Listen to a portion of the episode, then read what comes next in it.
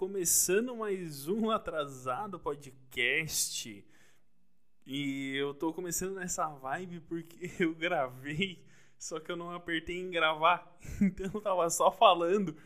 E depois de um tempo eu percebi que não tava gravando. Olha só. E eu falando assim, e, e muito empolgado na, na minha fala que, que, eu, que eu trouxe para hoje. E, e do nada eu não tava gravando, cara. E é porque eu não apertei no botão. Olha só que desatenção, não é mesmo? Eu tenho que melhorar nesse quesito. Mas esse que é o podcast mais querido e amado do Sul Brasil. Nessa quarta, dia 8 do 12 de 2021, e o que eu vos trago nesse dia de hoje?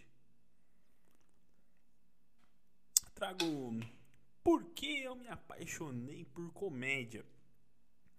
Nesse final de semana agora, eu fui para minha mãe e na minha mãe tem desde quando eu me entendo por computador, tenho uma escrivaninha uh, porque eu tenho ela já fazem, sei lá, uns 10, 11 anos que eu tenho essa escrivaninha. E ela ficava do lado da minha cama. Ela permanece no mesmo lugar, só que a minha cama mudou de lugar. Mas a escrivaninha é a mesma há 11 anos. E nessa escrivaninha foi o meu primeiro contato com nessa escrivaninha que ficava no meu computador de mesa na época ninguém tinha notebook há 10 anos atrás, uh, eu vi o meu primeiro vídeo de stand-up. E agora eu não, não lembro se foi o Nil. Eu acho que foi o Nil Agra e a Cris Paiva. Eu não, eu não lembro em qual ordem, mas eu tenho certeza que foi os dois. Que foi o Nil Agra e a Cris Paiva. Que eu vi primeiro. Não sabia o que, que era e tal, como 90% das pessoas que vêm a primeira vez não sabe o que, que é e tal, acha muito engraçado. E, e foi isso. Eu fui pego de desprevenido e tomei aquele bum na minha cabeça. E foi ali que eu me apaixonei por comédia. E eu falei: um dia eu vou fazer essa porra. Não sei quando, mas um dia eu vou fazer. E dado momento, agora em 2021, eu comecei a fazer. Fui até Floripa, fiz meu primeiro open mic. Vim para Criciúma com a ideia de fazer, encontrei o pessoal aqui que faz. E eu faço desde então, desde janeiro desse ano eu faço. Mas, ao certo, que eu me apaixonei por stand-up foi a primeira vez, foi ali que eu descobri o gênero, não sabia o que era, descobri e tal. Mas o, o grande, talvez o grande start veio antes. E todo mundo já deve ter visto algum, algum DVD de algum comediante antigo, sei lá, tipo Jô Soares, Chico Anísio, uh, Zé de Vasconcelos. alguém, alguém já viu algum, algum, algum vídeo, alguma coisa. Algum DVD, perdão, antigamente. Eu, quando eu era pequeno, não sei como e nem exatamente porquê, mas eu tinha um DVD do André Damasceno, do André Macena, o Magro do Bonfa, do da Globo, da escolinha do professor Raimundo. Eu tinha o DVD dele, do André Macena. E ali eu eu percebi, digamos assim, cara, faz umas duas semanas que aquilo que ele fazia era stand-up. Era, era um pouco de stand-up, assim. Tinha algumas piadas prontas. Tinha, mas, cara, se for pegar uma boa parte do show, era stand-up, cara. Ele fazendo umas imitações, Mas eram umas imitações, em tese, originais. Era ele de cara limpa. É um DVD que tem ele todo de preto. Todo, todo de preto sentado num banco. Um DVD engraçadíssimo, cara. Que por algum motivo eu tinha. Até hoje eu não sei exatamente exatamente por que, que eu tinha aquele DVD. Mas eu me lembro que eu vi aquele DVD umas 48 milhões de vezes. Do ponto que eu ria das piadas do, do Gênio Quadros, cara. E ele imitava muito bem os políticos e tudo mais. Que já não é, já não é stand-up. Mas aí tinha ele fazendo como ele chegou no Magro do Bonfa. Ele contando a história que ele foi professor de matemática e tudo mais. E aquilo ali que ele estava fazendo era stand-up. E é muito engraçado que era vendido a rodo como popularmente um show de humor. Que hoje em dia venderiam como stand-up, mas não é stand-up. Embora tenha coisas que são pertencentes ao stand-up. Embora tenham. Uh, eu vou tentar recuperar esse DVD. Agora, agora daqui a uma, alguns dias eu vou entrar em férias, como todo mundo, ir para minha mãe, visitar ela. Eu vou procurar esse DVD. Esse DVD ele tava do meu lado lá, mas eu não eu, eu acabei não, não pegando tal, tinha coisas para fazer. Mas agora eu vou com mais calma, ficar mais dias, menos menos preocupado com, com as coisas e eu vou tentar rever esse DVD mais uma vez. Vou botar no meu notebook, rezar a Deus que leia o, o negócio, ou desenterrar um DVD de trocentos anos. Que eu, eu, eu ainda tenho DVD lá na minha mãe, mas tentar ver se aquilo lá funciona pra gente eu conseguir ver novamente aquele DVD completo que como eu tenho, eu não sei. Mas enfim. Uh, ali foi o, digamos assim, a. Meu primeiro grande. Minha primeira grande imersão com. Com essa. essa essas piadas em um tempo em um cara sozinho num palco. Porque eu me lembro quando eu era pequeno, eu fui uma vez a um, ver uma peça de teatro. E era muito engraçado, era comédia, mas era teatro, todo mundo sabia o que, que era, o que estava acontecendo, embora seja muito engraçado. Era teatro. O que ele estava fazendo era show de humor e o que os outros faziam era stand-up.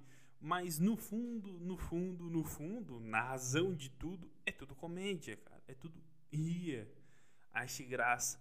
E é muito, e é muito satisfatório uh, tu poder fazer alguém rica propositalmente. Porque te dá uma satisfação tipo daquelas que é o cara que faz. O cara que doa para alguém. O cara que doa para alguém é comprovado cientificamente se tu fizer uma boa ação, não necessariamente doar, fazer uma boa ação para alguém, aquilo vai te dar uma alegria muito grande. Vai te fazer bem isso. E faz bem.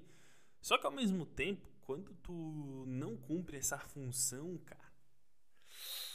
Ai, dói, bicho, dói. É dolorido. Do ponto que eu fiz um, uma apresentação esses tempos em qual fui muito mal, assim, muito mal. E ali eu fiquei alguns bons dias que eu não peguei o meu caderno, não peguei porra nenhuma. Eu só tava lendo o livro do Léo Lins ali. Inclusive, eu acabei um livro excelentíssimo, excelentíssimo livro. Principalmente o trecho final do livro. Trecho final maravilhoso. E até me, me, me, me perdi e eu ficava alguns dias assim, sem ver porra nenhuma, só um. Só. Não querer nem saber de, de, de, de, de comédia. Mas me recuperei, eu acredito que isso seja normal, normal, né, na, na, nessa vida.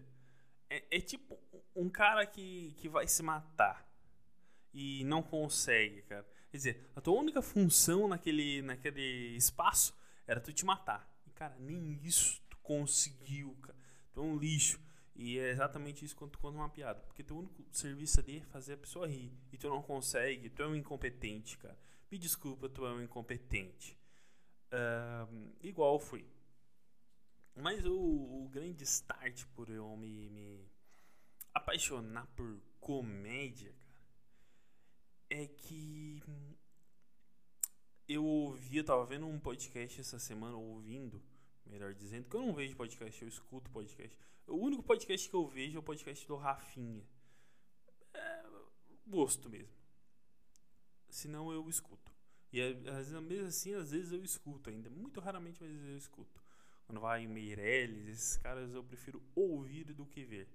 Porque é muito incrível, uh, abrindo um parênteses aqui, incrível que, cara, se eu tô na rua e eu escuto um podcast e tal, uh, eu consigo e eu, eu quero voltar na parte para ouvir o que o cara falou novamente eu consigo me lembrar exatamente onde eu tava e o ponto que eu tava para voltar e ouvir de novo, cara. É, é, incrível isso e eu gosto muito disso, dessa minha memória auditiva, eu acho.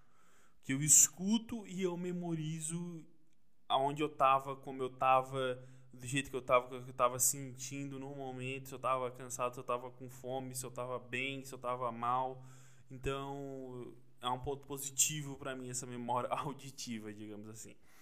Fechado parênteses, eu ouvi uh, um podcast que chama Tava Vindo Pra Cá. Que Tava Vindo Pra Cá é uma, uma premissa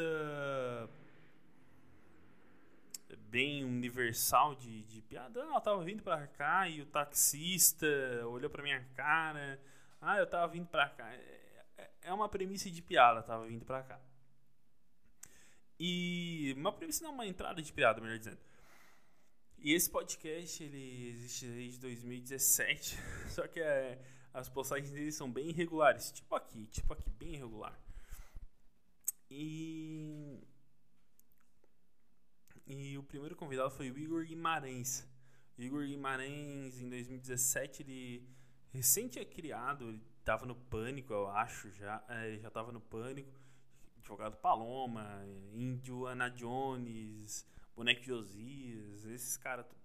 Ele falou uma frase que realmente é verdade, cara. Muito verdade. Que é.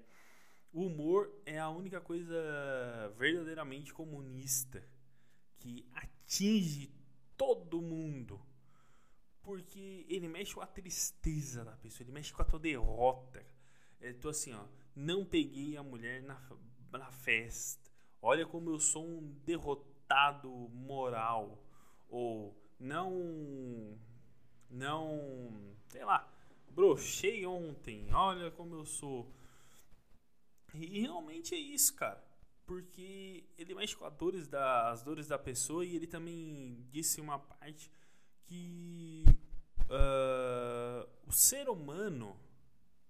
Eu bati no microfone agora. Acho que eu vou tirar na edição acho que sai.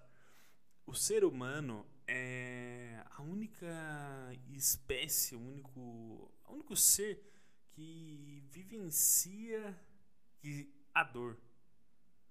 Ele vivencia no sentido de que, tipo, uh, se uma pessoa, sei lá, uma pessoa preta for chamada de macaco, ela vai vivenciar essa dor. Se uma e isso atingir ela, ela vai vivenciar essa dor. Ela vai vivenciar uma dor emocional, digamos assim. Uh, porque até que bom, a gente não sabe ao certo o emocional dos bichos. A gente não sabe, tipo.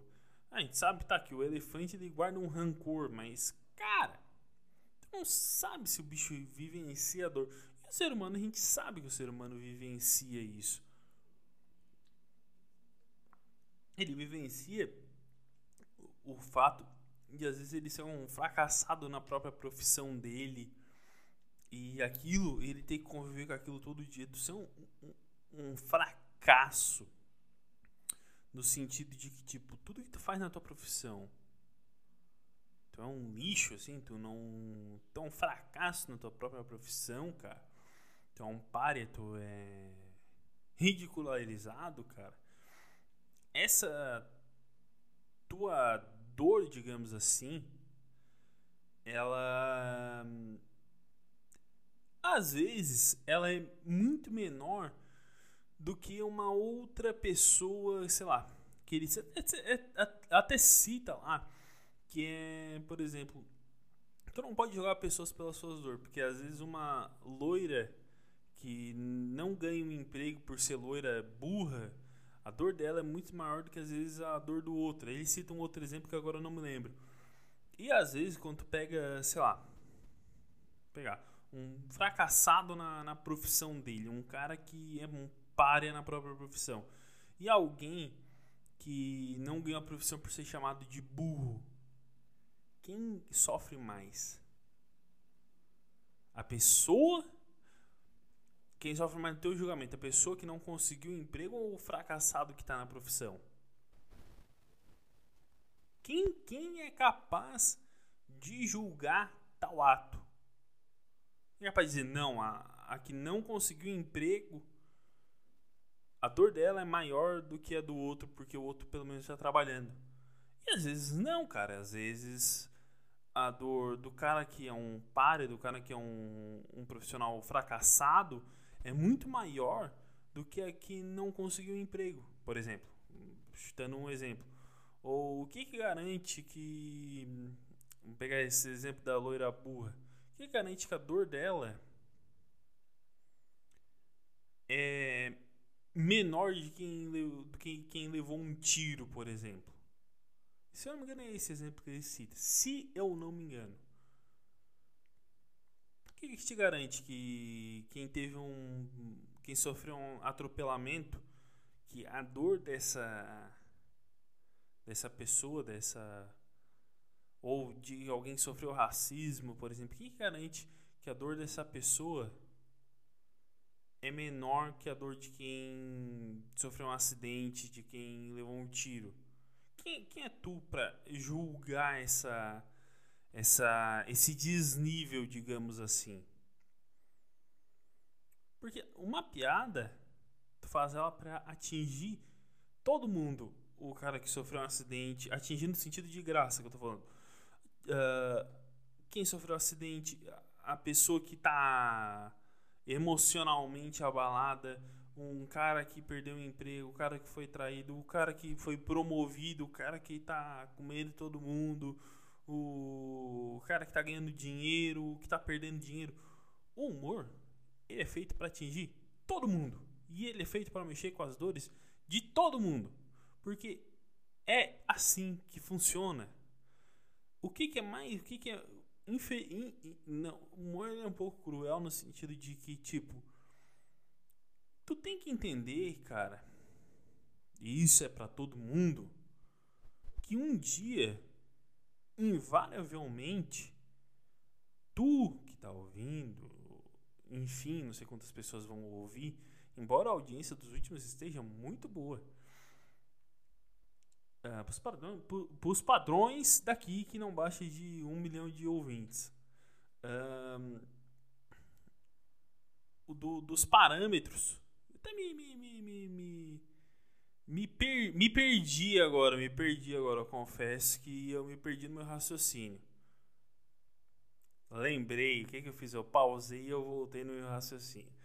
Que é, invariavelmente, tu vai ser uma piada para alguém mais cedo ou mais tarde na tua vida.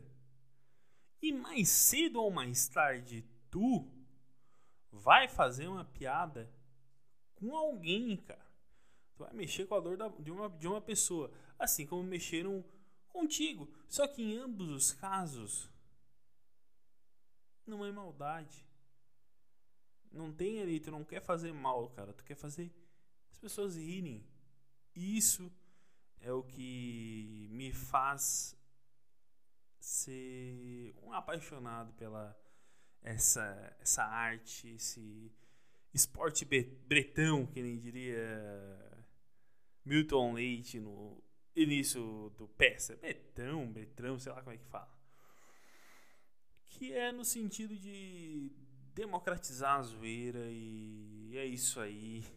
Em breve eu volto nessa sexta-feira com um episódio maravilhoso. Um beijo e